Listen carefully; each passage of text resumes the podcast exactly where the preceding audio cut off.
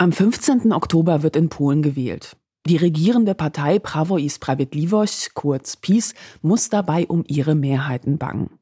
Themen wie das sehr weitgehende Abtreibungsverbot haben in den vergangenen Jahren viele Proteste und Unmut ausgelöst.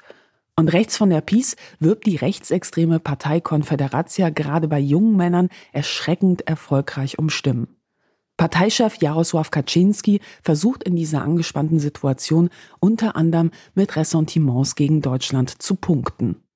Martin Adam berichtet als ARD-Korrespondent aus Warschau über den Wahlkampf in Polen und er ist Host des Podcasts In Polen. Von ihm will ich wissen, wie ist die Stimmung wenige Wochen vor der Wahl? Und was bedeutet das alles für das deutsch-polnische Verhältnis? Das Gespräch fand am 15. September 2023 statt. Willkommen beim Denkangebot Podcast. Mein Name ist Katharina Nokun und unser Thema heute lautet Wahlkampf in Polen.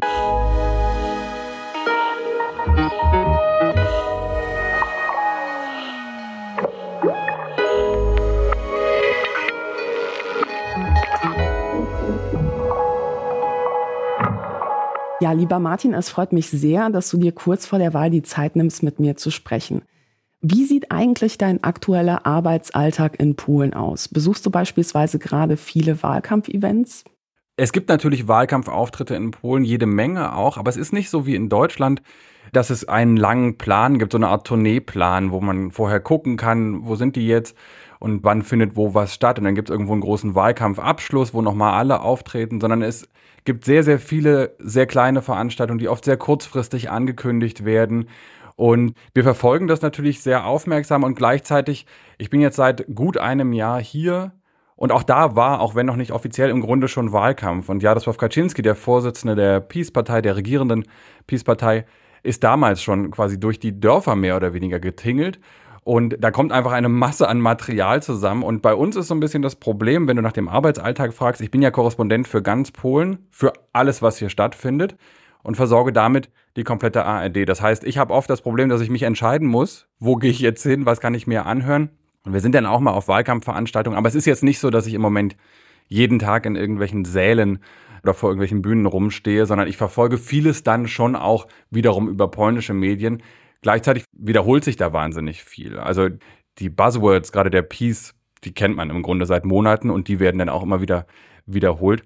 Es findet viel eher in so einer medialen Debatte statt, dieser Austausch vor der Wahl und gar nicht so sehr auf Wahlkampfveranstaltungen. Bevor wir tiefer ins Thema einsteigen, würde ich vorschlagen, wir sprechen erstmal über die ja, politische Großwetterlage in unserem Nachbarland. Vielen ist hierzulande ja die Peace mittlerweile ein Begriff, aber meiner Wahrnehmung nach kann nur eine sehr kleine Minderheit in der deutschen Bevölkerung überhaupt sagen, wie das Parteispektrum jenseits der Regierungspartei aussieht. Magst du den Hörerinnen und Hörern hier mal so einen kleinen Crashkurs geben? Also fangen wir mal bei der Opposition an. Ähm, wie schaut's da eigentlich aus? Das grundsätzliche Missverständnis in Deutschland war lange, dass man das Verhältnis Peace und PO übertragen hat auf das Verhältnis CDU und SPD. Und das ist, ist eine grundsätzliche Fehlannahme, weil diese beiden großen Parteien, also die Peace von Jaroslaw Kaczynski, Recht und Gerechtigkeit, die Partei, die eben hier seit acht Jahren regiert, ist viel, viel, viel konservativer als die CDU, CSU, ist viel eher auch von der Programmatik her vergleichbar mit der AfD in Deutschland. Die PO ist die große Oppositionspartei. Und die PO war hier auch Regierungspartei acht Jahre bis 2015, bis dann eben die Peace gewonnen hat. Und das ist im Grunde auch eine sehr konservative Partei, was so das Wertegerüst angeht. Und ist für PO-Verhältnisse durchaus neu zum Beispiel, dass sie sich jetzt in diesem Wahlkampf für die Liberalisierung des Abtreibungsrechts einsetzen. Das war lange Zeit überhaupt nicht der Fall. Und es ist eine relativ marktliberale Partei. Also wenn man es jetzt mit Biegen und Brechen irgendwie auf deutsche Verhältnisse ummünzen möchte, dann wäre es eher so eine Art liberale FDP-CDU. Irgendwie so eine Mischung. Und das sind die beiden großen Blöcke und vor allem die beiden Figuren an der Spitze, Jaroslaw Kaczynski bei der Peace, Donald Tusk bei der PO, sind Figuren, die in der polnischen Politik im Grunde seit der Wende, schon seit den späten 80ern eine Rolle spielen. Also man hätte schon Anfang der 90er hier rumlaufen können und sagen können, kennst du Kaczynski? Ja.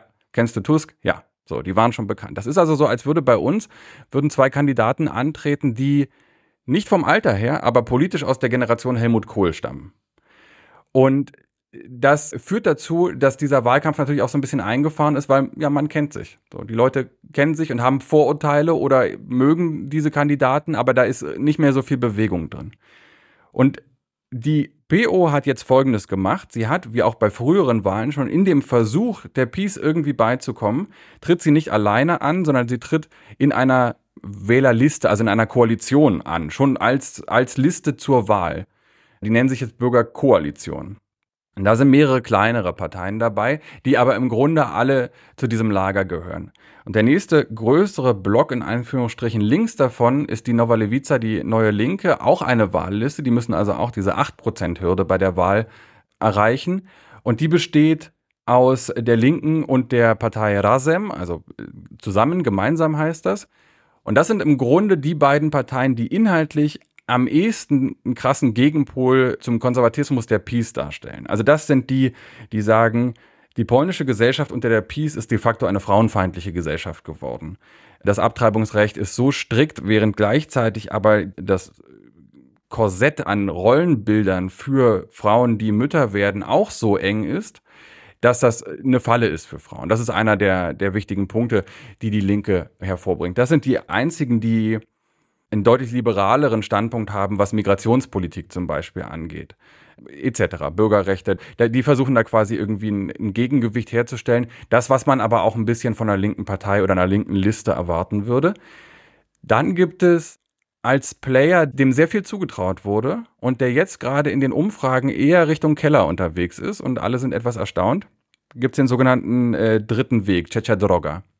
Checha Droga ist auch wiederum eine Liste. Und was wir daran sehen ist, dass die Peace in so starken, eine so starke Position hat, dass die Parteien sich alle nicht mehr zutrauen, einzeln gegen die Peace irgendwie gewinnen zu können, sondern die schließen sich alle zusammen zu Blöcken. Und Czecha Droga ist wiederum ein Zusammenschluss aus Polen 2050, eine Bewegungspartei gegründet von Szymon Hołownia, ehemals Fernsehmoderator, eine sehr konservative, sehr populäre Figur, der also der Vergleich hinkt jetzt auch so ein bisschen, aber wenn man es versucht, das zu übersetzen, so ein bisschen so Macron en marche mäßig äh, versucht hat, auch durchaus populistisch zu sagen, ich bin so ein, nicht Antipolitiker, aber ich bin äh, eine Alternative zu diesen beiden großen Blöcken, deswegen eben der dritte Weg, jetzt nicht zu verwechseln mit dem dritten Weg in Deutschland. Und das konservativ, aber eben sehr pragmatisch. Und die haben sich jetzt zusammengetan mit der PSL. Das ist lange die Partei, die so mit Bauernpartei übersetzt wurde, ohne dass das abfällig gemeint ist. Aber das ist die, die Partei, die sich lange Zeit am ehesten verstanden hat als Repräsentanz der ländlichen Gebiete, vor allem eben auch der Landwirte. Und das ist so eine konservative Bewegung, die irgendwie versucht, eine konservative Alternative zur Peace zu sein, ohne aber so radikal zu sein und vor allem pragmatischer. Und dann gab es lange die Diskussion, ob die sich vielleicht alle zusammentun könnten. Ob es vielleicht eine große Oppositionsliste geben könnte, die es schafft, die Peace zu besiegen.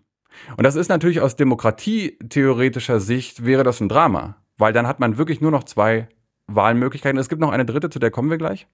Aber diese ganze Vielfalt dieser Parteien, die ich jetzt ja auch nur angerissen habe, da stecken noch ganz viele kleinere Parteien in diesen Listen mit drin die wäre natürlich komplett verloren gegangen. Das hat auch nicht funktioniert. Die konnten sich nicht einigen. Also gibt es diese drei größeren Blöcke, die Bürgerkoalition, den Dritten Weg und die Linke.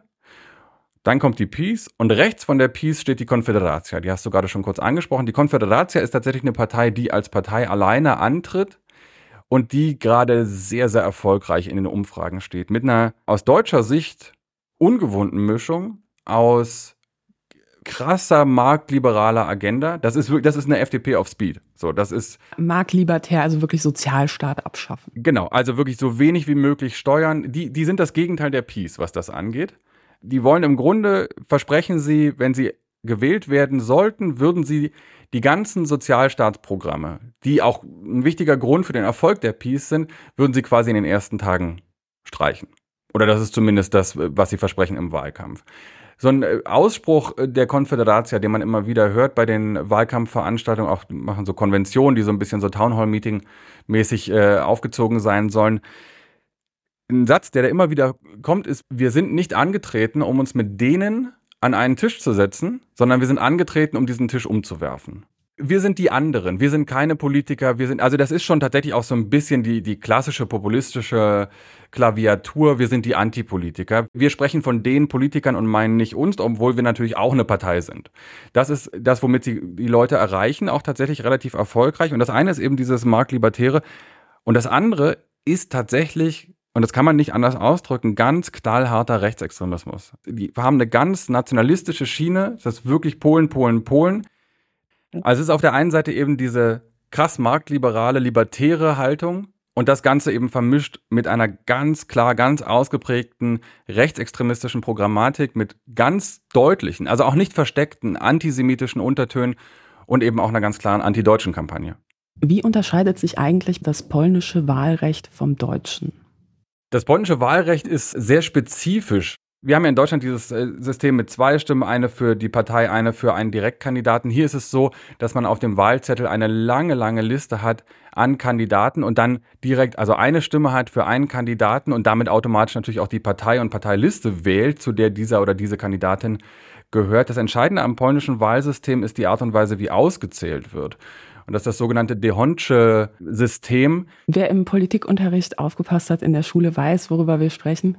Das ist interessant, weil ich hatte das nicht im Politikunterricht und ich habe das tatsächlich jetzt erst hier gelernt. Also ich kannte diesen Begriff schon, aber da jetzt in die Tiefen einzusteigen und zu verstehen, wie da am Ende dieser Stapel Wahlzettel, der abgegeben wird, wie der ausgezählt wird und wohin das führt, das habe ich tatsächlich erst hier verstanden.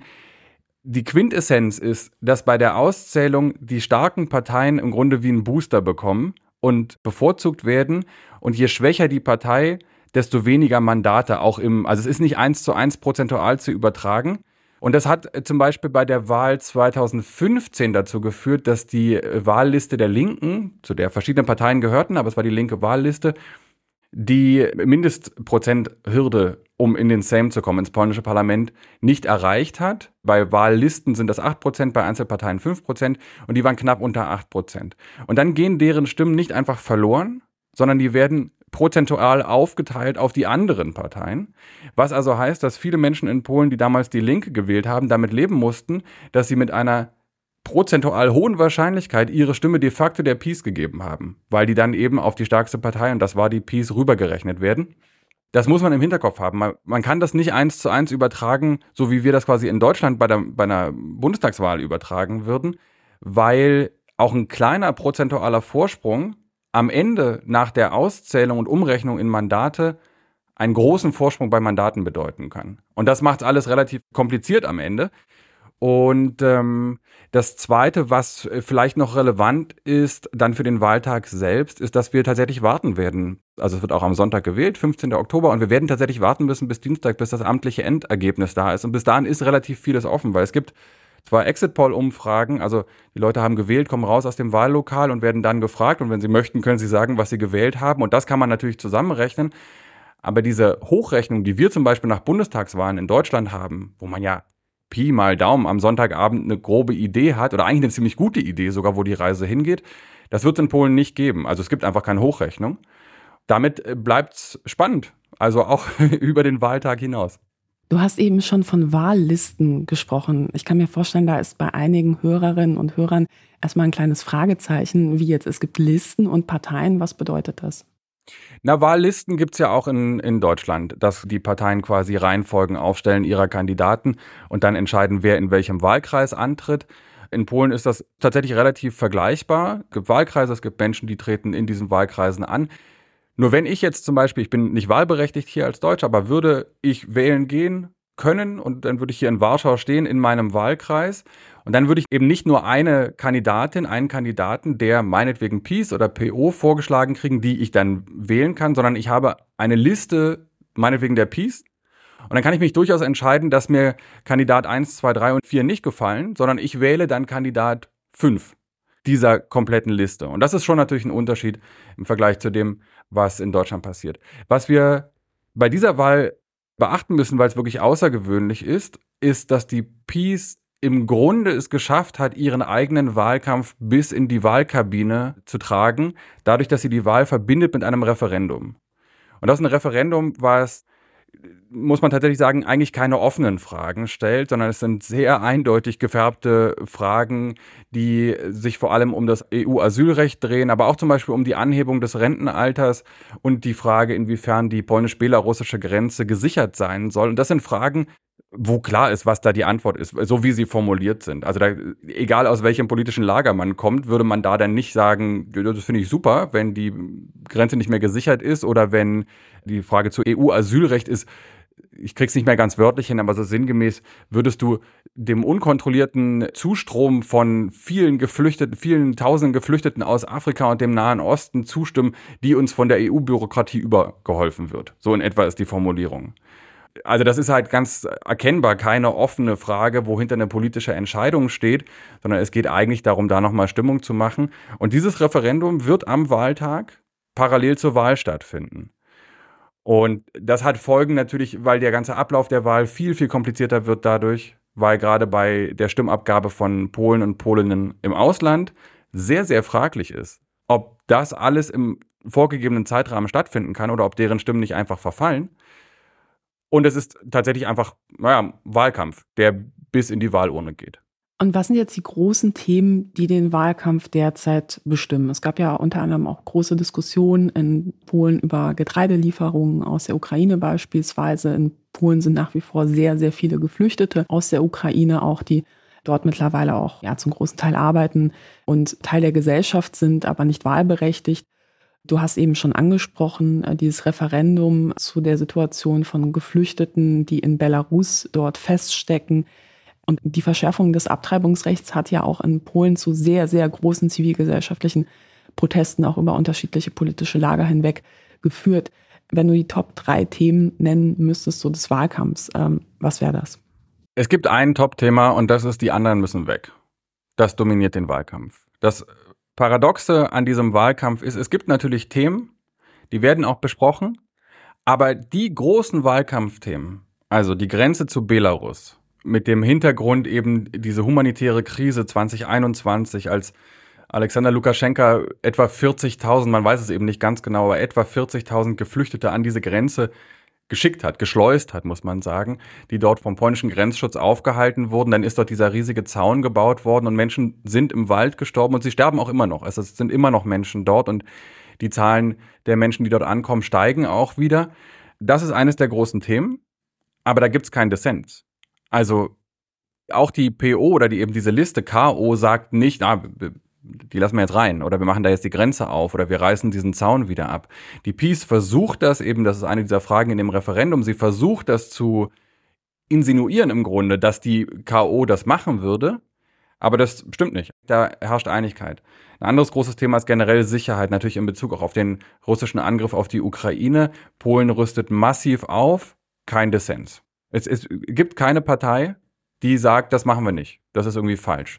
Ich finde das ja auch immer interessant, wenn ich ähm, manchmal bei einem Bier mit äh, ja so entfernten Bekannten über die Situation in Polen spreche, kriege ich manchmal die Frage, wie wird das eigentlich gesehen, dass dort auch US-Militär stationiert wird? Und ähm, die sind dann immer ganz überrascht, wenn ich sage, so nee, das ist über alle politischen Lager hinweg eigentlich durchgängig positiv gesehen, weil das eben als Sicherheitsgarantie gesehen wird. Und gerade so Leute, die halt eher so, hm, ja sag ich mal, so einen anti-amerikanischen Einschlag haben, sind dann so total überrascht darüber, wenn man ihnen das so schildert. Absolut. Also es gab hier vor einer Weile die größte Militärparade seit der Wende, die durch Warschau gezogen ist. Und da habe ich sowas zum ersten Mal gesehen. Ich bin in Berlin aufgewachsen, ich, ich kenne sowas nicht.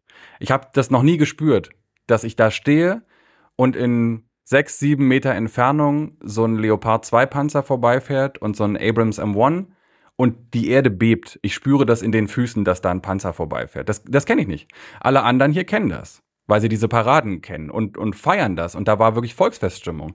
Neben mir stand eine Familie mit kleinem Kind, ja, vielleicht so drei oder vier und die Mutter hat bei jedem Panzer so, jetzt winkt doch mal, yay, Applaus, guck mal, da kommt der nächste und die kannten das auch alle und wussten, wie das heißt und das ist, wird eben viel mehr als Garant der Sicherheit auch in der Nachwendegeschichte ausgelegt. Polen hat sich wahnsinnig Mühe gegeben, so schnell wie möglich in die NATO zu kommen, um eben so schnell wie möglich aus diesem Moskauer Einflussgebiet irgendwie rauszukommen. Also es gibt hier viel, viel, viel weniger Berührungsängste mit allem militärischem, Und schon gar nicht mit US-Militär und mit der NATO. Das ist eher sehr positiv konnotiert. Um nochmal ganz kurz auf diese Wahlkampfthema-Frage zurückzukommen.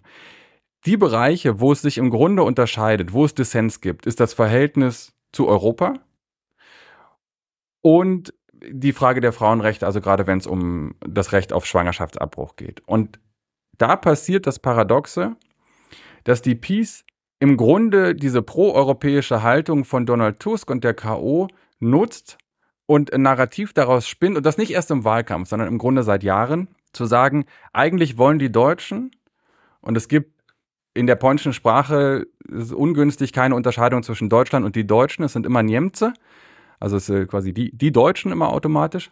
Also Deutschland, die Deutschen wollen eigentlich Polen klein halten, weiterhin irgendwie unterdrücken.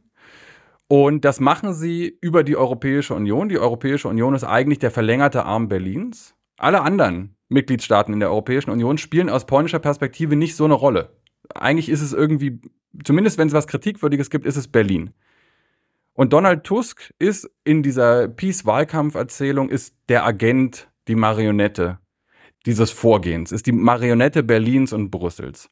Es gibt jetzt hier diesen Kampfbegriff der Gruppe Weber. Ja, es ist so ein bisschen angelehnt an die Wagner-Gruppe. Äh, bezieht sich auf Manfred Weber, auf den Fraktionsvorsitzenden der EVP im Europaparlament, der es gewagt hat, sich kritisch zu äußern zur Peace und sagt, wir werden die politisch bekämpfen. Zu seiner Parteienfamilie gehört die PO von Donald Tusk, also er spricht für seine Parteienfamilie, ist aber ein Deutscher.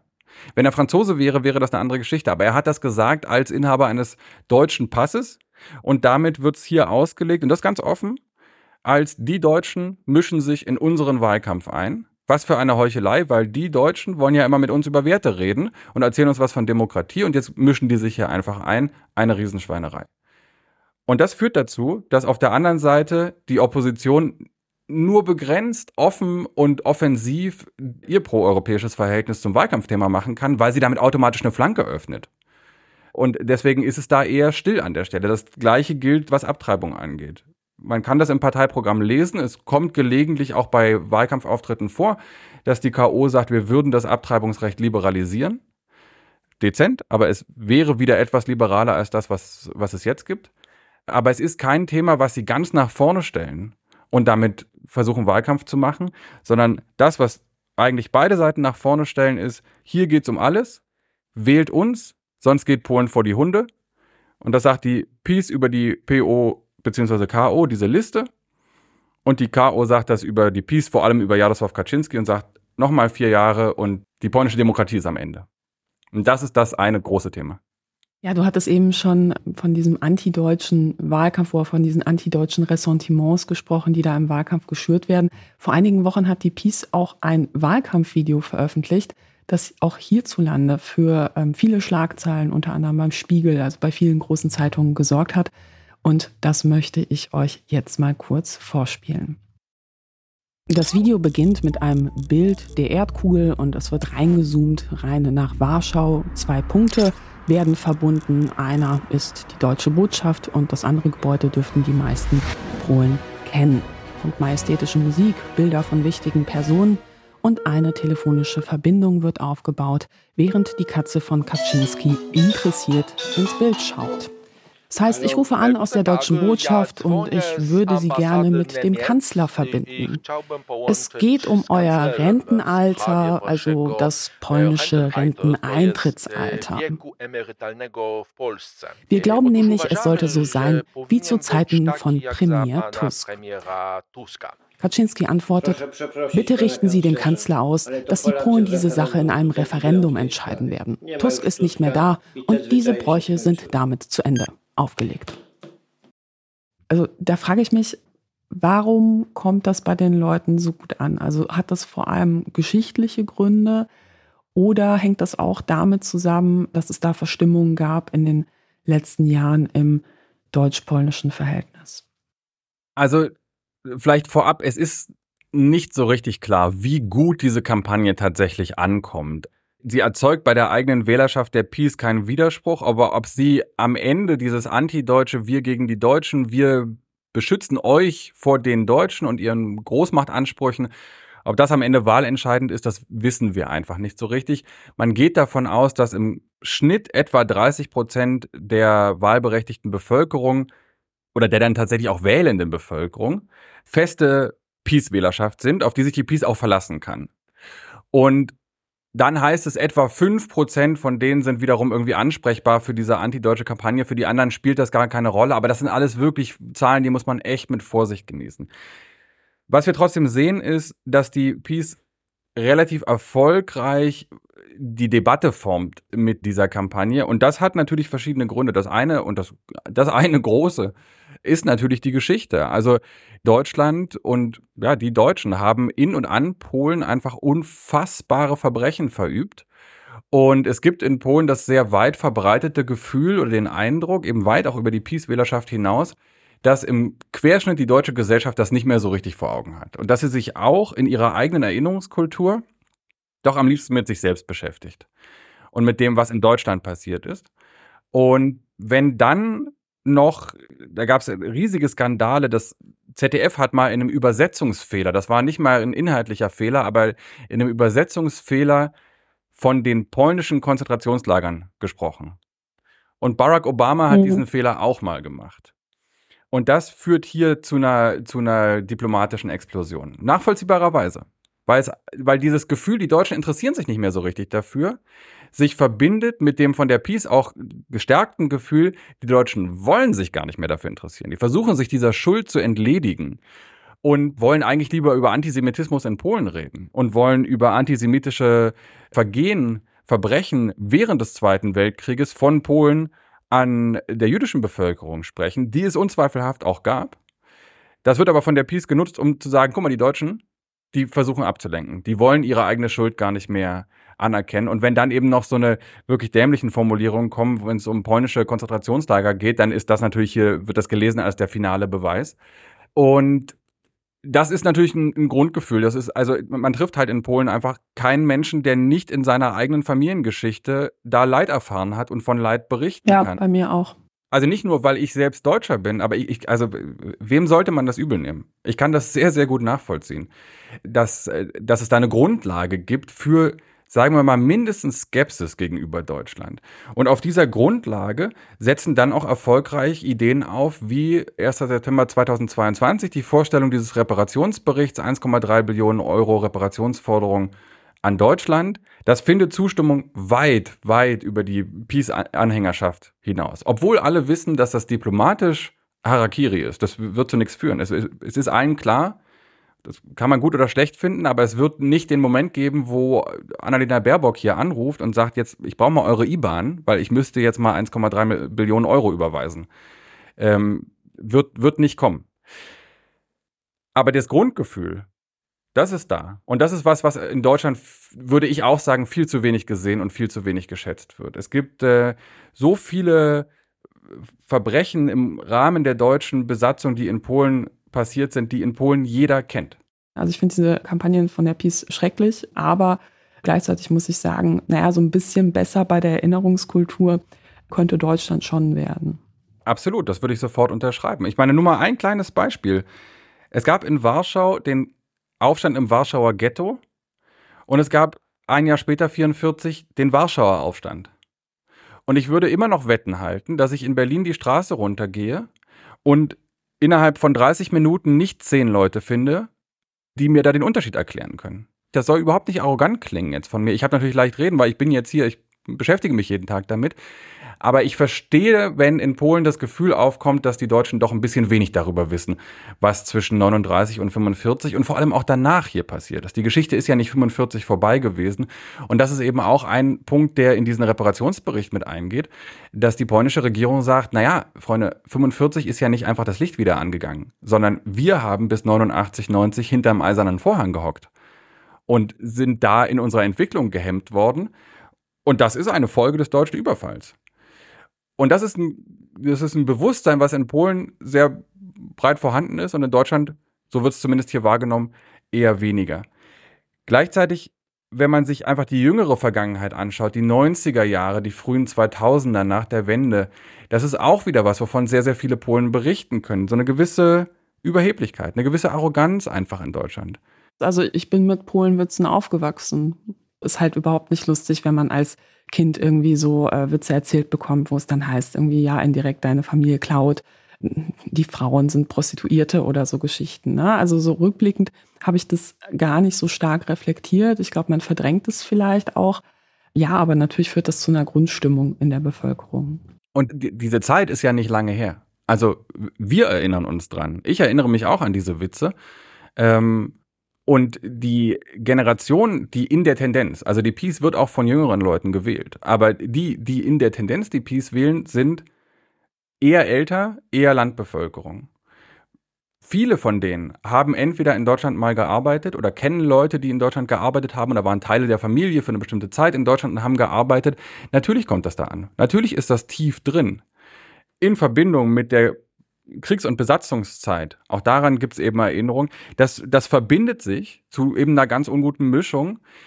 Und das Dritte, was dazu kommt, ich habe da neulich mit einem Soziologen drüber gesprochen, das war, der hat das sehr interessant zusammengefasst. Er sagt, es gibt eigentlich zwei polnische Bilder von Deutschland. Das eine ist eben das, was ich gerade beschrieben habe, so unser der Aggressor, der Angreifer, auch, auch die latente Gefahr, wo wir weiterhin vorsichtig sein müssen. Das andere ist Deutschland als dieses Land im Westen, wo man eben gerade über den Eisernen Vorhang irgendwie rübergeschaut hat und das Gefühl hatte, guck mal, die haben den Krieg angefangen. Die haben uns angegriffen. Wir haben darunter gelitten und jetzt sitzen wir hier und kommen nicht so richtig von der Stelle und die fahren alle Benz. Und das ist natürlich auch ein verzerrtes Bild. Gerade in den 90ern galt dann eben Deutschland, Westdeutschland vor allem, eben als das, naja, zugespitzt das Land, wo so Milch und Honig irgendwie fließt. Es gab eine Kampagne der Peace eine tatsächlich sozialstaatliche Kampagne, wo es darum ging, Polen und Polinnen den Heimweg, die Rückkehr nach Polen zu erleichtern, die nach Deutschland gegangen waren, um zu arbeiten, dort gescheitert sind, aus Gründen, die oft auch einfach nichts mit ihnen zu tun haben. Die haben einfach keinen Job gefunden. Das geht auch allen anderen oft so. Und sind dann zum Teil eben in der Wohnungslosigkeit gelandet und sind in Berlin oft geblieben, in Berlin am Ostbahnhof, das sieht man bis heute, da trifft man bis heute sehr viele Polen und Polinnen, die auf der Straße sind oder zumindest äh, keine Wohnung haben, die dann aber da geblieben sind und nicht zurück nach Polen gegangen sind, weil das einfach stigmatisiert war. Weil in dieser Vorstellung von Deutschland als dem reichen Land, wo man hingeht und das, da ist das Geld einfach, das funktioniert. Und dann kommt man zurück nach Hause und sagt, Mama, ich habe es nicht geschafft. Ich sehe auch ein bisschen fertig aus, weil ich habe, muss ich sagen, die letzten vier, fünf Monate draußen geschlafen und ich würde gern zurück nach Hause kommen. Da war ein Stigma drauf. Das sah aus wie, Junge, du bist der Loser, alle anderen haben es geschafft, du nicht. Und diese komische Mischung aus verzerrten Bildern, die alle irgendwie so ein bisschen abseits der Realität sind oder zumindest die Diversität in Deutschland nicht erfassen, das ist eine gute Grundlage, um damit politisch zu arbeiten und da wiederum ein eigenes Narrativ draufzusetzen. Und das tut die Peace, indem sie sagt, die Deutschen sind, waren, sind und werden eben die Aggressoren sein. Die haben dieses Großmachtstreben drin. Das kommt da auch nicht raus. Und wir müssen einfach uns wehren. Weil alles, was die Deutschen machen, wird immer darauf abzielen, uns klein zu halten, unterm Stiefel zu halten, ist dann oft die Formulierung.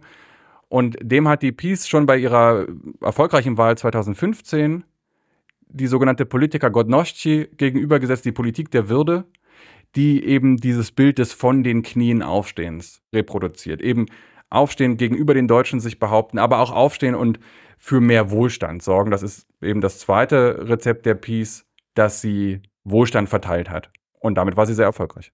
Wirken sich solche Kampagnen eigentlich auch auf deine Arbeit aus? Also ist es schwierig, als ARD-Korrespondenten Termin bei bestimmten Politikerinnen, äh, Politikern zu bekommen, weil diese vielleicht die Sorge haben oder nicht den Eindruck erwecken wollen, sie hätten eine besondere Nähe zu deutschen Medien. Es wirkt sich ganz massiv aus. Also es behindert de facto einfach unsere Arbeit. Ich kann trotzdem gut arbeiten, weil es gibt eben wahnsinnig viele öffentliche Auftritte und das, ich kann im Hintergrund auch Gespräche führen, um Dinge zu verstehen. In meinen Berichten kommt sehr viel Jaroslaw Kaczynski vor und auch Mateusz Morawiecki, aber ich weiß gleichzeitig, sie werden mit mir nicht sprechen. Vielleicht zur Erklärung, wer Morawiecki ist, kannst du das noch ergänzen? Kaczynski ist der Peace-Vorsitzende, Mateusz Morawiecki ist der Premierminister, also der Regierungschef. Und Kaczynski ist inzwischen auch Vizepremierminister, war aber lange Zeit einfacher Abgeordneter und als solcher auch nicht angreifbar. Ist der starke Mann im Hintergrund, der die Fäden zieht, aber naja, wovon soll er zurücktreten, wenn er kein Amt hat? Unsere Anfragen werden in aller Regel ignoriert. Wir haben jetzt eine Anfrage gestellt, nochmal für den Wahlkampf vor der Wahl und haben eine Antwort bekommen aus der Kanzlei des Premierministers. Vielen Dank für die Anfrage. Sein Kalender ist leider sehr voll. Wir melden uns, sollte sich was ergeben. Was Nein heißt. Es wird sich nichts ergeben, das ist ziemlich klar. Gut, man soll niemals nie sagen, aber ich sag mal 98,96 Prozent äh, ist die Wahrscheinlichkeit, dass sich da nichts ergeben wird. Wir haben uns gefreut, weil es gab eine Antwort überhaupt. Das ist mehr, als wir sonst bekommen. War eine Absage, aber immerhin haben sie wow. irgendwie reagiert. Wenn man Anfragen stellt an Pressestellen, das dauert. Es gibt irgendwo die Regel, dass sie zwei Wochen Zeit zum Antworten haben. Ich weiß gar nicht, auf welcher Grundlage das ist, aber die reizen sie aus Prinzip aus. Also zwei Wochen, da, da kannst du ja gar nicht mehr berichten, muss man ja ehrlich sagen. Da ist ja das Thema schon vorbei. In zwei Wochen ist ein anderes Zeitalter. Also das ist Quatsch. So, mein Vorteil ist hier natürlich, ich kann sehr lange beobachten und kann auch größere Features dann daraus bauen. Also wenn wir nach zwei Wochen eine Antwort kriegen, dann verschwindet die nicht im Mülleimer. Ich veröffentliche die dann schon. Aber für den Moment, wo das, worum es eigentlich geht, gerade de debattiert wird, kommen wir damit nicht so richtig voran. Aber ist das bei allen Parteien so? Es ist tatsächlich so, dass die Peace ihren Umgang mit den Medien oder der, der Umgang der Peace-Regierung mit den Medien ist ein fundamentaler anderer als der davor. Äh, und das ist einfach ein sehr instrumenteller. Die Peace spricht mit ihren Medien sehr viel, sehr oft, sehr ausgiebig, um ihre Wählerschaft zu erreichen, um die zu mobilisieren. Darum geht's. Die anderen Medien in Anführungsstrichen, also die Medien, die nicht auf Peace-Linie sind, das sind hier eben vor allem die privaten Medien, die haben es da auch oft nicht leichter als wir. Also es ist gar nicht nur der Umstand, dass wir Deutsche sind, sondern ich stehe auf Pressekonferenzen neben Kollegen, Kolleginnen von TVN zum Beispiel, privater Fernsehsender in US-Besitz, also gehört zum Discovery-Konzern. Dem zwischendurch die Sendelizenz entzogen werden sollte? Ja, der sollte zwischenzeitlich sogar, na nicht enteignet werden, aber der, der Versuch war da, ähm, Discovery zum Verkauf zu zwingen per Gesetz.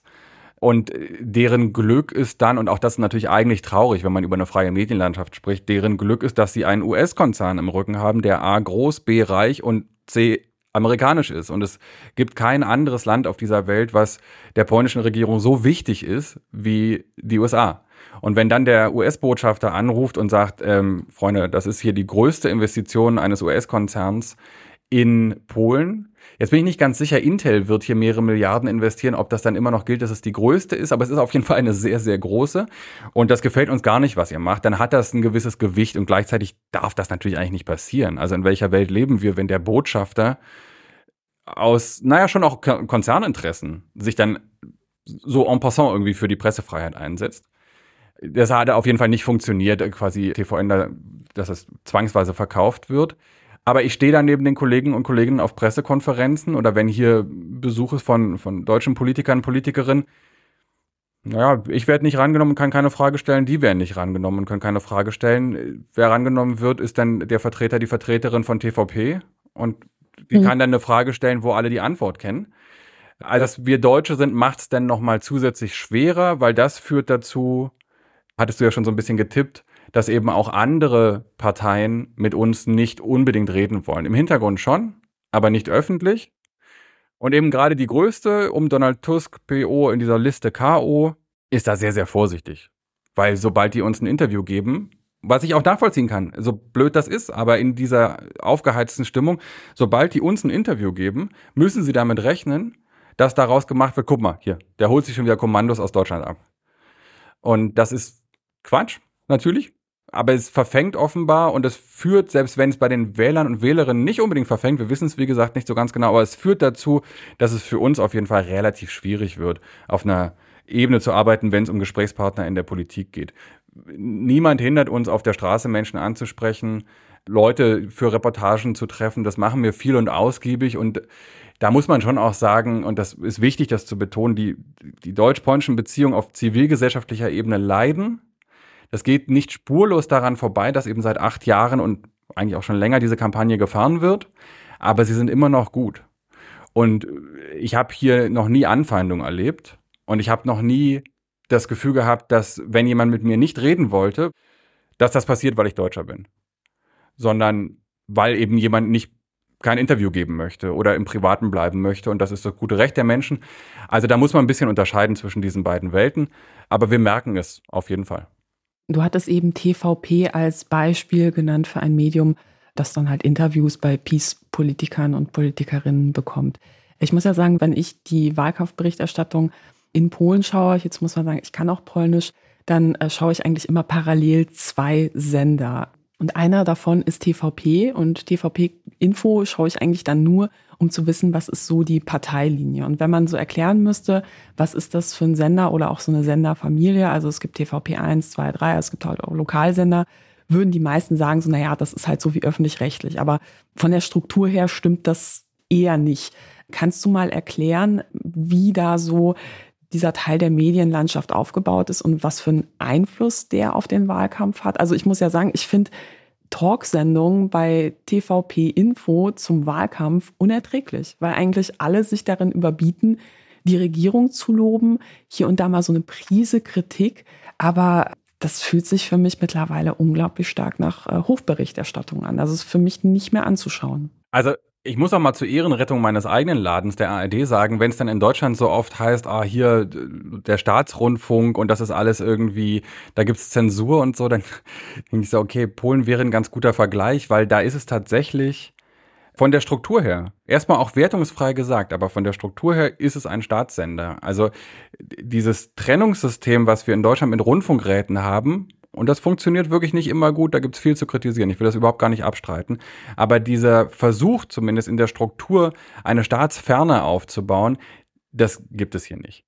Die Sender hängen ein bisschen davon ab, wie die Regierung tickt. Und man muss fairerweise dazu sagen, dass auch Vorgängerregierungen durchaus ihren Einfluss auf die TVP-Senderfamilie und Polskie Radio ist das Radio-Pendant dazu, hatten. Und das ist auch ein Argument, was man eben sehr oft hört. Das ist halt, na, pff, mein Gott, also die davor haben das auch gemacht und jetzt machen wir das halt. Also, was regst du dich auf?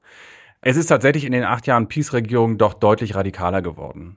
Nicht, dass ich das davor verteidigen möchte, aber es ist tatsächlich so, dass die Sender sehr schnell personell komplett umgestaltet wurden. Die Führungsspitzen wurden ausgetauscht. Dann ging es wirklich rein bis in die Redaktion. Ich habe etliche polnische Kollegen und Kolleginnen, die einfach Dinge erlebt haben, dass sie morgens ins Büro kamen, in die Redaktion und an ihrem Platz saß jemand anders und hat gesagt, ich bin jetzt hier, wer bist du denn eigentlich? Und dann kurze Verwirrung zum Chefredakteur gegangen und der hat gesagt, ja, du bist nicht mehr hier, du bist gefeuert. Hat ja noch keiner gesagt, aber du bist gefeuert. Und das fand in den ersten Jahren statt nach der Wahl und das war ziemlich ziemlich radikal und wenn man mit den Menschen spricht, die dezidiert nicht die Peace wählen. Das muss man dazu sagen, weil die haben natürlich dann irgendwie auch ihren, ihren Bias drin, ihre Verzerrung. Aber ich habe erstaunlich oft den Ausspruch gehört, hier in Warschau, wo die Peace nicht so stark ist, dass die Propaganda heute stärker, aber vor allem schlechter, platter ist, offenkundiger ist, als sie zu Zeiten des Kommunismus war. Ich gebe das einfach als Zitat wieder. Ich kann das nicht bewerten, ich will das nicht bewerten. Ich habe auch vor der Wende nicht hier gelebt ich bin auch überhaupt noch nicht so alt, dass ich das irgendwie damals hätte verstehen können. Aber das ist das Gefühl, was viele Menschen haben, die nicht zum Peace-Lager gehören. Und das ist schon eine Art stetige Expansion, weil gleichzeitig zum Beispiel die Polska Press Group ist eine Gruppe, zu der der größte Teil oder der Großteil der polnischen Lokalzeitungen gehört mit angeschlossenen Online-Portalen. Und die Online-Portale bringen eigentlich die Reichweite. Und die gehörte relativ lange einem deutschen Verlag, der Passauer Presse, die auch die Passauer Neue Presse rausbringt. Und das ist von der Peace auch so ausgelegt worden, als guck mal hier, die Deutschen mit ihren Zeitungen jetzt bei uns auf dem Markt, das ist ja auch alles Propaganda. Und ist dann gekauft worden, diese Gruppe, und zwar nicht von der Peace direkt, das kann sie natürlich nicht, sondern von Orlen. Orlen ist ein Mineralölkonzern, der betreibt hier Tankstellen. Kennt man auch in Deutschland, also auch in Deutschland gibt's äh, Orlen-Tankstellen. Wirklich? Ja, die haben sogar polnisches Essen. Also du kennst diese Hot Dogs, die man überall in Polen an den Tankstellen kaufen kann. Ich bin leider sehr stark abhängig davon. Die gibt's halt bei Orlen auch, aber ähm, Orlen ist halt aus politischen Gründen etwas, wo ich eigentlich nicht einkaufen möchte. Und gleichzeitig hast du mir jetzt einen Tipp gegeben, wo ich, wenn ich dann irgendwann wieder zurück nach Deutschland komme, mhm. vielleicht mal so einen Hotdog kriegen kann. Orlen ist tatsächlich hier omnipräsent, überall. Und Orlen hat sehr früh angefangen, eben nicht mehr nur mit Mineralölprodukten zu handeln, sondern die haben erst Ruch, eine Kioskkette, also quasi die Distributionsstruktur gekauft und dann. Also riesengroß, gibt's überall. An, an, an vielen Bushaltestellen, so diese Kioske in der Stadt. Äh, Bushaltestellen, Bahnhöfe, aber auch so kleine Kioskboxen. Die, mhm. das, das ist sozusagen so ein bisschen die polnische Spätikultur. Orlen hat diese Kioske gekauft und dann später Polska Press und damit de facto die polnische Lokalzeitungsstruktur. Und es gibt jetzt eine Studie, die ist relativ aktuell, die ganz gut zeigt, wie danach einfach komplett überall die Berichterstattung auf Linie gebracht wurde. Und das ist genau so, wie man sich das vorstellt. Das ist nicht subtil. Da wird der Chefredakteur, die Chefredakteurin ausgetauscht. Da wird ein Teil des Personals ausgetauscht, eben die, die irgendwie nicht so richtig mitspielen wollen. Und dann ist die Berichterstattung deutlich stromlinienförmiger. Das ist nicht so, dass man die aufschlägt und das ist so, oh, hier der große Vorsitzende Kaczynski hat aber heute wieder was Tolles gesagt. Das liest sich schon immer noch wie eine Zeitung. Aber es ist schon eben sehr tendenziös. Die Peace-Politik ist sehr gut für uns. Polen, eben Politik der Würde, hat uns wieder ein bisschen verstärkt. Und die Opposition kommt nicht vor oder wird eben tendenziell einfach negativ dargestellt, als die, denen man nicht vertrauen kann und die gefährlich sind für Polen. Das ist eigentlich das große Pfund der, der Peace und das, was sie geschafft hat in diesen acht Jahren dass ihre Wählerschaft peace-nahe Medien rezipiert. Und damit schlichtweg, das ist das, was wir in der ersten Folge unseres Podcasts sehr ausführlich behandeln, schlichtweg in ihrer Welt bleibt und die Welt der anderen nicht sieht und andersrum. Also das gilt leider für beide Seiten. Und dass da Menschen am Ende abstimmen, die eigentlich nicht mehr so richtig miteinander in Austausch sind. Nochmal zurück zum Gesamtparteienspektrum. Du hattest ja eben schon angesprochen, dass es rechts von der Peace eine Partei gibt, die in den letzten Jahren gerade in der jüngeren Wählerschaft, also gerade bei jungen Männern, sehr viel Unterstützung erfahren hat, äh, nämlich die Konföderatia. In den letzten Umfragen lagen sie tatsächlich häufig über 10 Prozent. Und man kann ja schon sagen, die Konföderatia ist so eine Art polnische Alt-Right.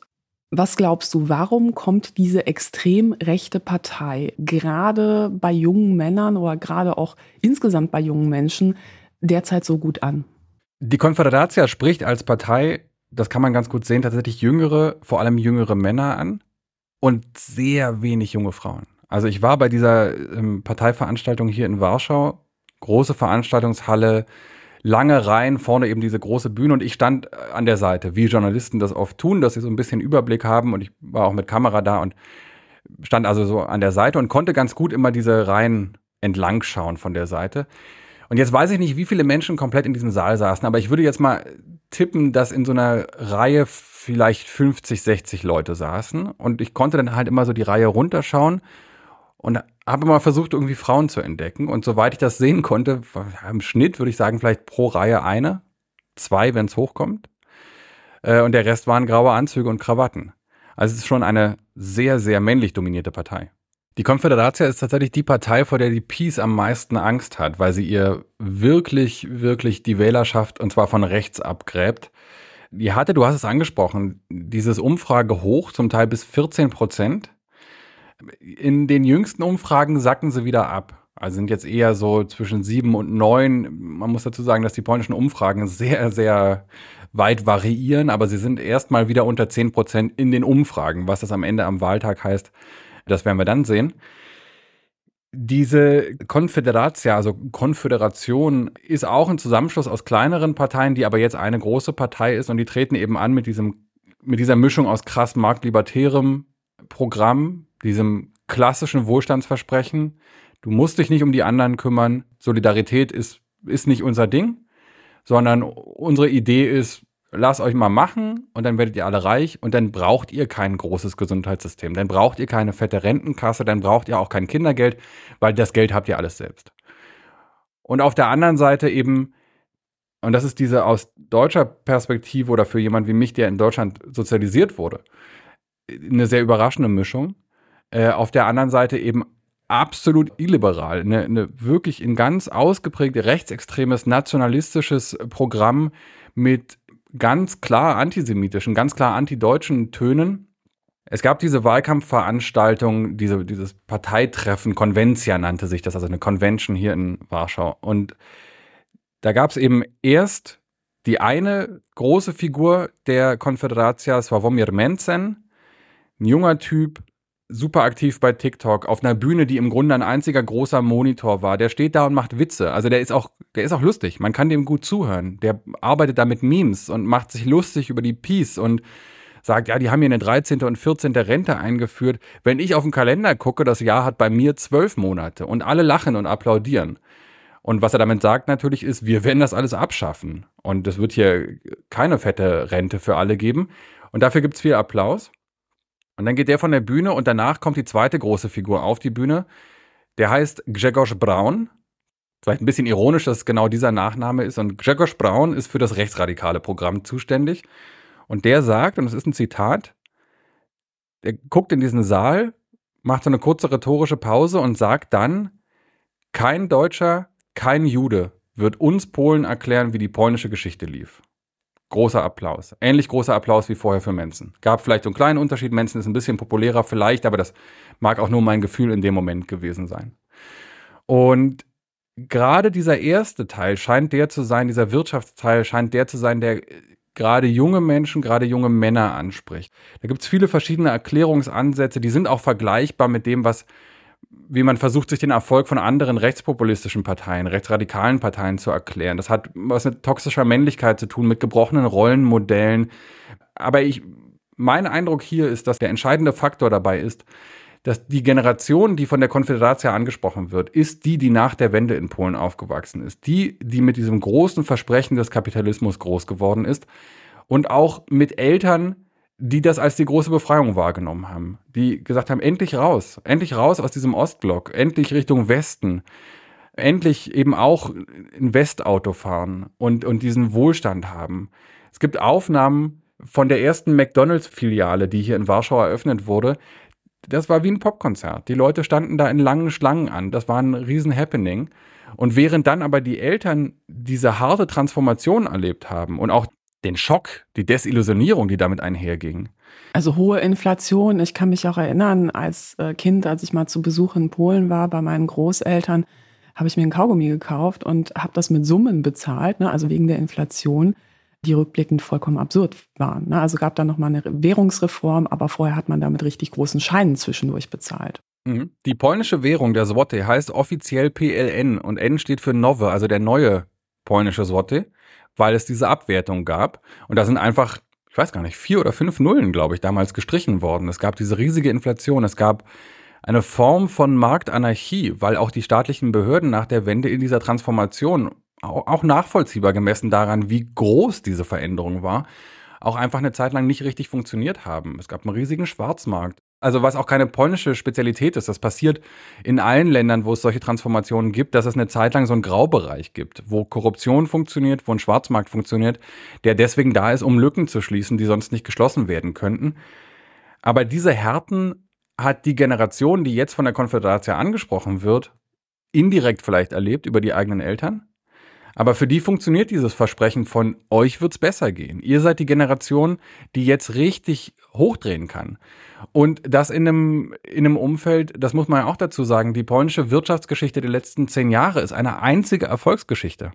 Polen ist viel stabiler durch die Finanzkrise 2008 und folgende gekommen als die Eurozone. Es gibt immer noch keine Mehrheit dafür, dass Polen der Eurozone beitritt, obwohl man sich das jetzt, die Inflation ist jetzt gerade wieder sehr hoch, immer noch zweistellig, würden sich das vielleicht manche wünschen. Aber es gab einfach stetiges Wachstum und damit auch viel, viel mehr Wohlstand. Und dann kam die Peace und hat diesen Wohlstand das sehr erfolgreich auch verteilt. Damit hat sie diese Wahl auch gewonnen. Neben dem nationalistischen Programm hat sie gesagt, wir sind die Ersten, die hier ein Kindergeld einführen. Wir sind die, die jetzt den Kuchen, der jetzt da ist und groß ist, den verteilen wir jetzt. Und damit ist die Peace sehr erfolgreich gewesen. Und jetzt kommt die Konföderatia und sagt, der Kuchen ist da, der ist groß. Wir haben gesehen, das funktioniert, dieses kapitalistische Versprechen. Und wir glauben daran. Aber wir wollen diesen ganzen Sozialstaatsballast nicht haben. Ihr könnt jetzt los. Wir stören euch nicht und ihr könnt reich werden. Ich habe auch das Gefühl, dass so dieses Narrativ des American Dream, ne, also vom Tellerwäscher zum Millionär, auch so sehr individualistisch gedacht, ne, also wenn du es nur willst, dann kannst du es schaffen, dass das viel stärker in Polen in der Bevölkerung verbreitet ist als beispielsweise in Deutschland, wo man auch so ein bisschen, ja, so diese Naivität dieser amerikanischen Erzählung so auch teilweise so ein bisschen belächelt die USA sind für Polen und auch für die polnische Gesellschaft wirklich so ein, so ein, so ein positives Bild. Zu keinem Land auf diesem Planeten hat Polen so gute Beziehungen oder ist bemüht, so gute Beziehungen zu haben wie zu den USA.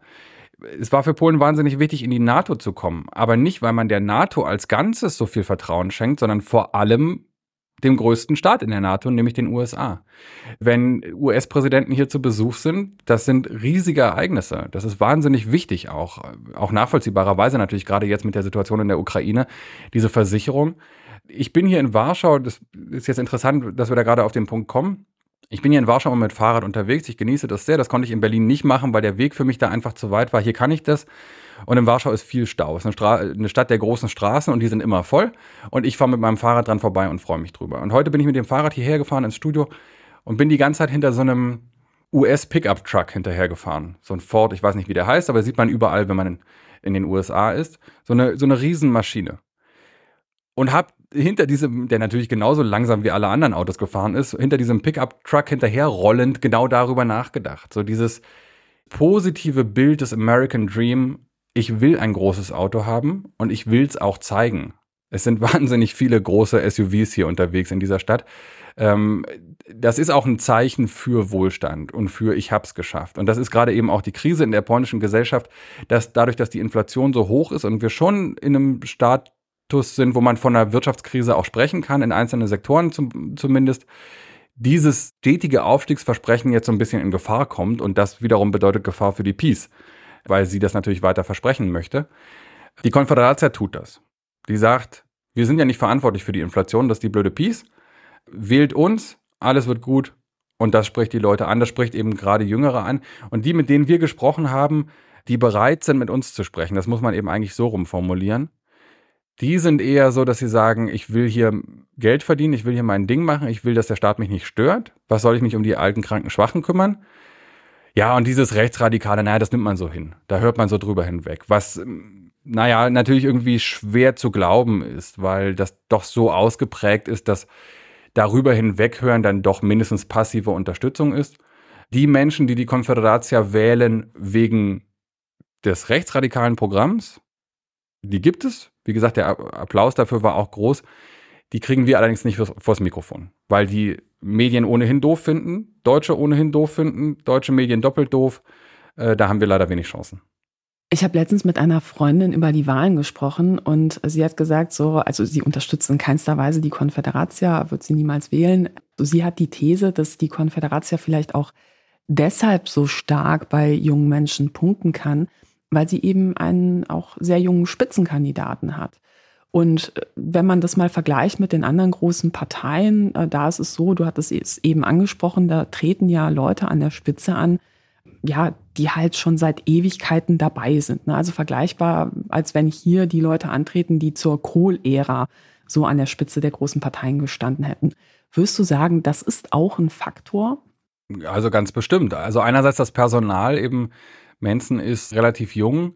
Die Art und Weise vor allem, wie er sich präsentiert, wie er seine politische Kommunikation aufbaut, ist ultra jung. Also der ist erfolgreich, wie gesagt, bei TikTok mit ganz kurzen Videos, wo er zum Teil auch wirklich so zwischendrin sich kurz meldet und äh, irgendwie auch oft zynisch Bezug nimmt auf irgendwas, was gerade in der politischen Debatte läuft und dann verbreitet sich das sehr gut. Und wie gesagt, auch bei den Parteiveranstaltungen schafft er es genau, diesen Duktus weiterzuführen und ihm nimmt man das ab. Also es ist nicht der Versuch, wie man, wie man in Deutschland ja oft gesehen hat, wenn dann so der Versuch da war, von dieser Yes We Can Kampagne von Obama irgendwie zu lernen. Und dann hat die CDU versucht, irgendwie auch so, naja, wir schaffen das, Yes We Can Dynamik irgendwie dazu bringen. Und das hat nicht so richtig funktioniert, weil es auch nicht authentisch war. Und, und hier, zumindest bei Manson, kommt das sehr authentisch rüber. Das ist seine Generation, der beherrscht das sehr gut. Und auf der anderen Seite, ja, wenn man sich die beiden großen anderen Parteien oder Blöcke anschaut, die Liste Bürgerkoalition, also KO und die Peace, nicht nur, dass das Spitzenpersonal eher älter ist, also einfach schon alt im politischen Sinne, weil die eben wahnsinnig lange schon dabei sind. Es gibt wenig Platz für politischen Nachwuchs. Und gerade für junge Frauen in Polen sind da wenige Kandidatinnen auch, mit denen man sich identifizieren kann, wo man sagen kann, ah, guck mal, das, die repräsentiert mich irgendwie.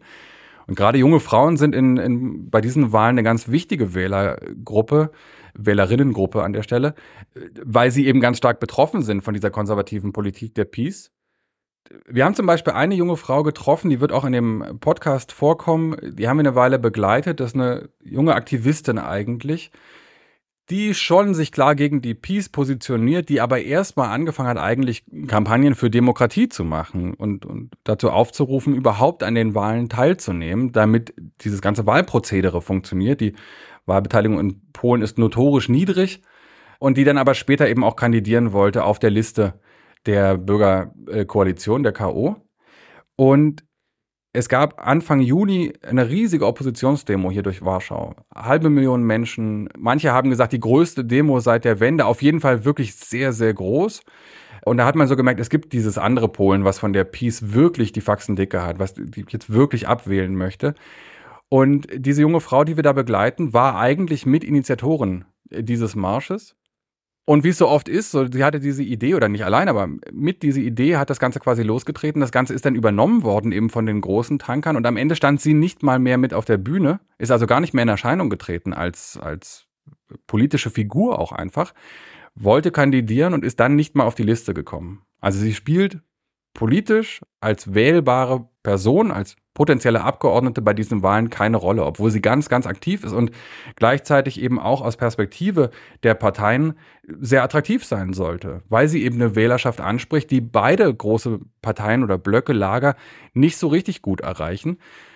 Das, was stattdessen passiert, ist, dass sehr strategisch Kandidaten positioniert werden. Also ein Beispiel, wo es sehr augenfällig ist, ist ähm, ein Anwalt, Roman Girtich heißt er, Giertich ist bekannt dafür, dass er 2005 bis 2007 in der ersten Peace-Regierung Koalitionspartner war. Der hat also mit der Peace koaliert als Vorsitzender einer Partei, die sich Liga der polnischen Familien nannte und wirklich sehr, sehr, sehr rechtskonservativ war. Also Giertich hat damals so Projektideen gehabt, äh, wie Religionsunterricht, was in Polen katholischer Religionsunterricht ist, als Pflichtprüfungsfach in die Matura, also ins Abitur einzufügen. Und der wird jetzt aufgestellt von der PO, also von, von der liberalen Opposition, auf dem letzten Listenplatz in dem äh, Wahlkreis, in dem Jaroslaw Kaczynski antritt. Und da merkt man, da rücken leider Inhalte in den Hintergrund, weil das ist eigentlich politisches Schach. Es geht eigentlich darum, die Gegenseite hat da jetzt eine Figur hingestellt. Welche Figur kann ich dem gegenüberstellen, um ihm das Leben so schwer wie möglich zu machen? Und ein Aspekt davon ist, dass eben die Konföderatia so sehen die Prognosen aus und das, davon gehen viele Beobachter und Beobachterinnen aus, mit denen wir hier sprechen. Die Konföderatia könnte nach der Wahl die Königsmacherin sein, könnte die sein, die in einer Pattsituation im, im Grunde der Seite das Gewicht gibt, die dann regieren kann. Und es ist relativ unwahrscheinlich, dass das in Form von einer richtig Koalition, so wie wir uns das vorstellen, stattfindet. Partei A und B tun sich jetzt zusammen und regieren sondern es ist eher so, dass die beiden großen Blöcke jetzt darauf schielen, wen von der Konföderatia können sie sozusagen rauslösen, rüberholen. Natürlich nach der Wahl, also jemand mit Mandat, aber dann quasi, dass der oder die die Fraktion wechselt.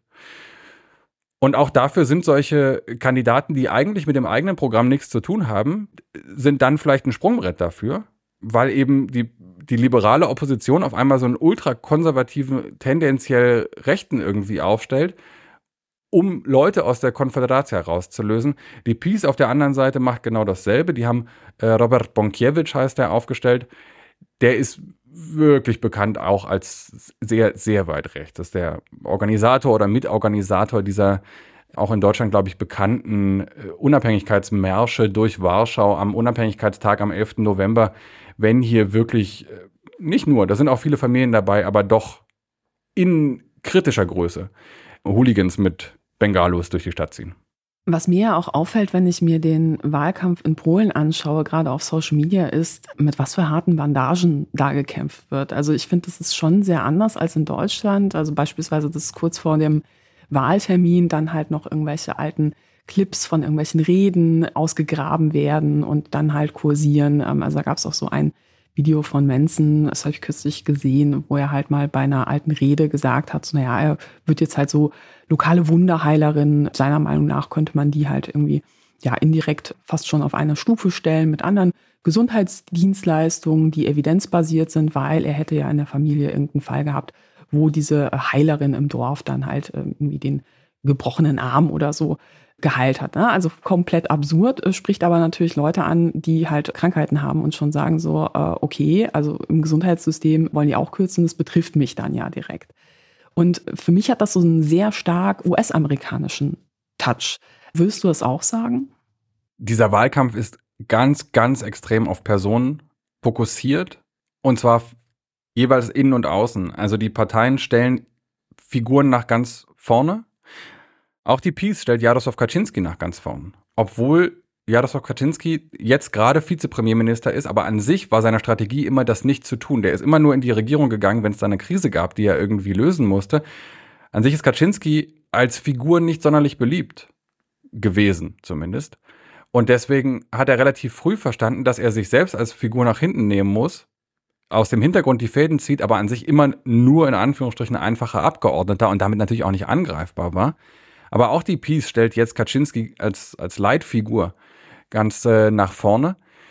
Und das ist die Entscheidung innerhalb der Parteien. Und dann läuft der Wahlkampf aber auch so, dass die sich gegenseitig ganz gezielt attackieren. Und das geht natürlich auf Kosten von Inhalten. Und da nehmen die sich auch nicht viel. Also die Peace ist schon relativ scharf, insofern, als dass sie jetzt eben sehr, sehr viele Spots schaltet, wo es eben immer hier, das ist Tusk und das hat er gemacht und der steht für die Deutschen. Es gibt diesen Spot, den du vorhin eingespielt hast, äh, mit diesem vermeintlichen Anruf von der vermeintlichen Botschaft.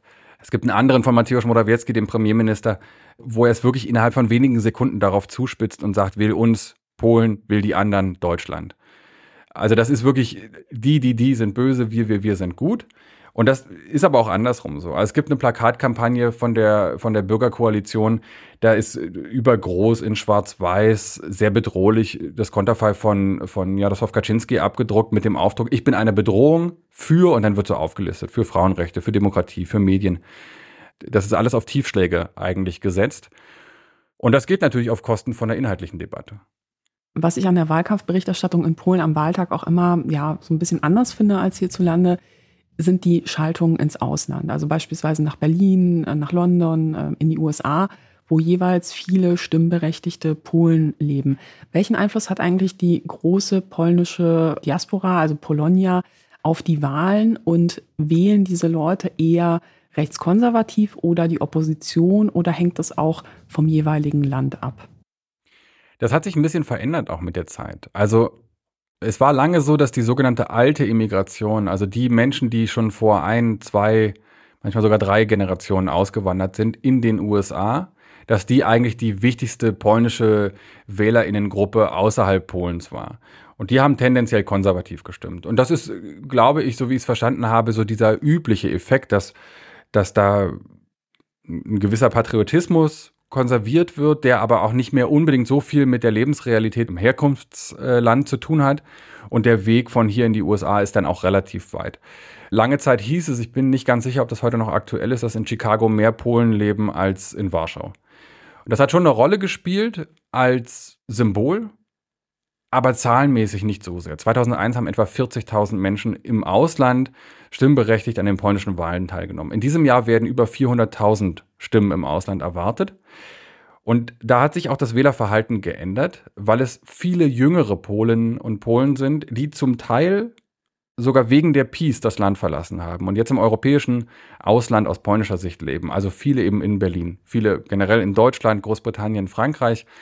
Und das dann oft doch mit einer deutlich kritischeren Haltung zur Peace. Und das hat die Partei gemerkt bei den letzten Wahlen und hat deshalb relativ früh angekündigt und dann relativ knapp vor der zeitlichen Frist ins polnische Wahlrecht eingegriffen. Und während sie der eigenen Wählerschaft im Land, äh, also gerade im Land, auf dem Land, die älteren Wählerinnen und Wähler, das Wählen erleichtert, wird den äh, Wählerinnen und Wählern im Ausland das Wählen eher erschwert. Durch eine, im Grunde eine kleine Formalität, die dann aber in der Praxis große Auswirkungen hat, die Stimmen, die im Ausland abgegeben werden, also in der Regel in der Botschaft, müssen innerhalb von 24 Stunden ausgezählt werden.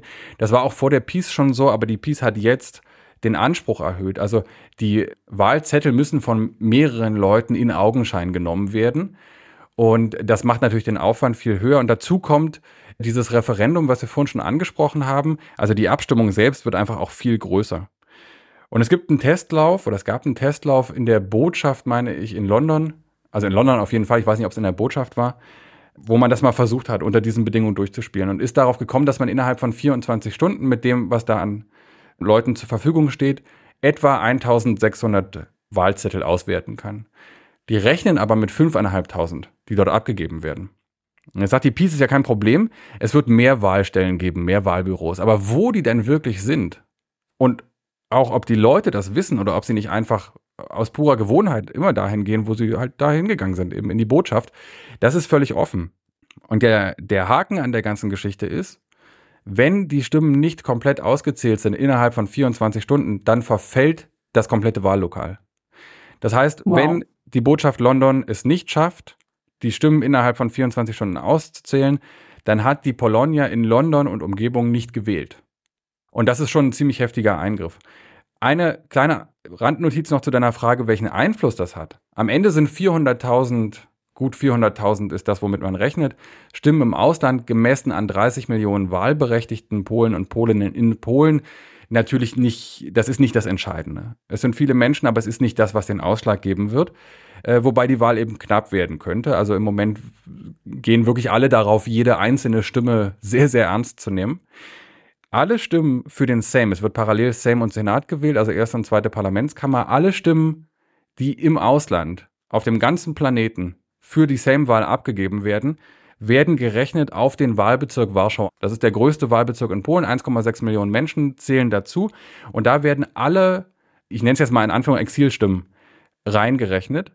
Und das ist der zweite große Kritikpunkt, dass das A ein bisschen anachronistisch ist und B, die Zahl der Mandate, das ist ähnlich wie in Deutschland, die Zahl der Mandate, die mit einem Wahlkreis zu gewinnen sind, die richten sich nach der Größe des Wahlkreises. Und die Auslandspolen werden aber da nicht reingenommen. Dieser eine Wahlkreis in Warschau jedenfalls, dieser größte, bekommt nicht mehr Mandate, obwohl alle Polen weltweit, die nicht in Polen leben, auf diesen Wahlkreis gerechnet werden.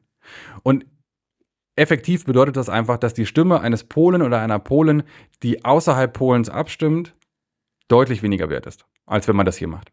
Ich kann mir vorstellen, dass jetzt in unserem Gespräch auch sehr viele neue Sachen dabei waren für viele Leute, die ja, sich vielleicht auch für Polen interessieren, aber man muss ja auch sagen, es gibt nicht so viel Berichterstattung über die innenpolitische Lage in Polen. Also klar, wenn die PiS mal wieder Streit mit der EU hat, dann schon. Aber abseits davon habe ich das Gefühl, da ist noch ganz viel Unwissenheit. Na, also wenn ich auf die Straße gehen würde hier und fragen würde, so nenne eine andere Partei jenseits der PiS in Polen, müsste ich ziemlich lange fragen, ehe ich überhaupt irgendeine verwertbare Antwort bekomme. Würdest du eigentlich sagen, es wird hierzulande zu wenig über Polen berichtet? Ich meine, klar, du bist Korrespondent, von daher gehe ich davon aus, du würdest dir mehr Berichterstattung immer wünschen. Aber glaubst du, so dieses subjektive Gefühl, was ich habe, hm, auch im Vergleich zu anderen Ländern, beispielsweise Frankreich oder Italien, trifft schon zu, dass Polen einfach, ja, kaum vorkommt im Verhältnis zu der Bedeutung auch. Ja, man muss ja sagen, also es gibt ja einmal die große Migranten-Community. Es gibt sehr viele Menschen mit polnischen Wurzeln in Deutschland, soweit ich weiß, so um die eine Million. Und ja, ökonomisch sind die Verbindungen extrem eng und in Bezug auf die EU hat das ja auch massive Auswirkungen, wer da die Wahl gewinnen wird. Mhm. Naja, ich meine, auch abseits von der ökonomischen Verbindung ist, ist halt einfach unser Nachbarland. Ne? Und wenn man jetzt ja, mal klar. direkt vergleicht, wie viel wir mitbekommen haben über den Wahlkampf und die Wahl in Frankreich, das ist schon ein spürbarer Unterschied.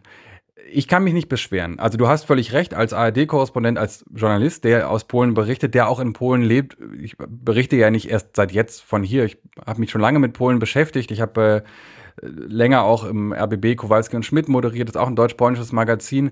Also das ist ja so ein bisschen mein, mein, äh, mein, na nicht Hobby, äh, schon auch. Dein Beruf. Genau, aber was ich auch mit viel Leidenschaft mache, weil ich es halt so wichtig finde. Und ich kann mich nicht beschweren. Also es gibt viel Nachfrage. Ich bin hier im Studio in Warschau mit meiner Kollegin Christine Joachim zusammen. Sie im Schwerpunkt Fernsehen, ich im Schwerpunkt Hörfunk, wobei es ist ein crossmediales Studio, also wir machen eigentlich alle alles. Und es gibt sehr, sehr viele Tage, an denen hätten wir gerne hier so eine Maschine, wo wir reingehen und dann so doppelt oder dreifach wieder rauskommen. Weil wirklich viel Nachfrage ist und wirklich viel ähm, zu erklären ist. Also ich meine, auch wir beide reden jetzt schon weiß gar nicht wie lange, aber sehr lange miteinander, weil es einfach viel auch zu erzählen gibt. Und diese Antwort ist aber so ein bisschen zweigeteilt. Das eine ist, ich würde mir natürlich mehr Berichterstattung wünschen. Ich würde mir aber vor allem mehr Interesse wünschen. Und das ist so ein bisschen jetzt gar nicht nur subjektiv. Ähm, es gibt dieses deutsch-polnische Barometer, das ist eine Panelstudie, die kommt jedes Jahr raus, unter anderem vom Deutschen Polen-Institut in Verbindung mit einem polnischen Think Tank relativ breit aufgestellt. Sehr, sehr gute, sehr seriöse Studie. Und die fragen seit Jahren quasi immer gegenseitig die Bilder ab. Also die fragen in Deutschland, was wisst ihr über Polen, was haltet ihr von Polen?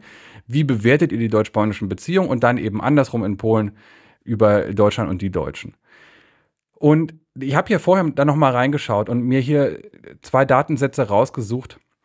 Ich will das gar nicht jetzt im, im Detail referieren, das ist auch ein bisschen langweilig, glaube ich, jetzt in einem Podcast. Aber es werden dort verschiedene Aspekte abgefragt, die sozusagen assoziativ sind mit dem Land. Also Deutschland ist ein Land, in dem, und dann ist zum Beispiel sich die Wirtschaft gut entwickelt. Und dann ist die Frage, wer stimmt dem zu oder wenn nicht. Demokratie und Rechtsstaatlichkeit gewahrt werden. Zustimmung, nicht Zustimmung und so. Also nach diesem Prinzip. Und was einfach sehr auffällig ist, in Polen ist das Bild von Deutschland immer noch relativ gut, auch wenn es langsam schlechter wird. Man merkt, dass diese jahrelange Dauerbeschallung über die bösen Deutschen doch so ein bisschen verfängt. Aber es ist immer noch gut. Es ist immer noch besser als andersrum das deutsche Bild über die Polen. Was ich aber äh, bedrückend finde tatsächlich, auch persönlich, ist, dass bei all diesen Fragen, die dort gestellt werden, bei all diesen Aspekten, die dort abgefragt werden, jeweils, wenn ich hier reingucke, zwischen 20 und 27 Prozent, also sagen wir mal über den Daumen gepeilt ein knappes Viertel, sagt, äh, weiß ich nicht, keine Ahnung, habe ich kein Bild, gibt keine Assoziation, ist einfach ein blinder Fleck.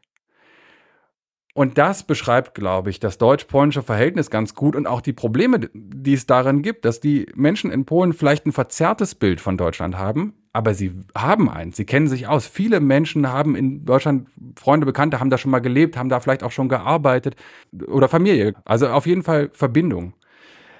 Viele Menschen in Deutschland ja, können das über Frankreich sagen, gucken halt auch da, das ist, glaube ich, auch so ein bisschen dieses übliche, alle schauen nach Westen und niemand will der Osten sein. Das hat auch was mit Image zu tun. Also Frankreich ist auch interessant.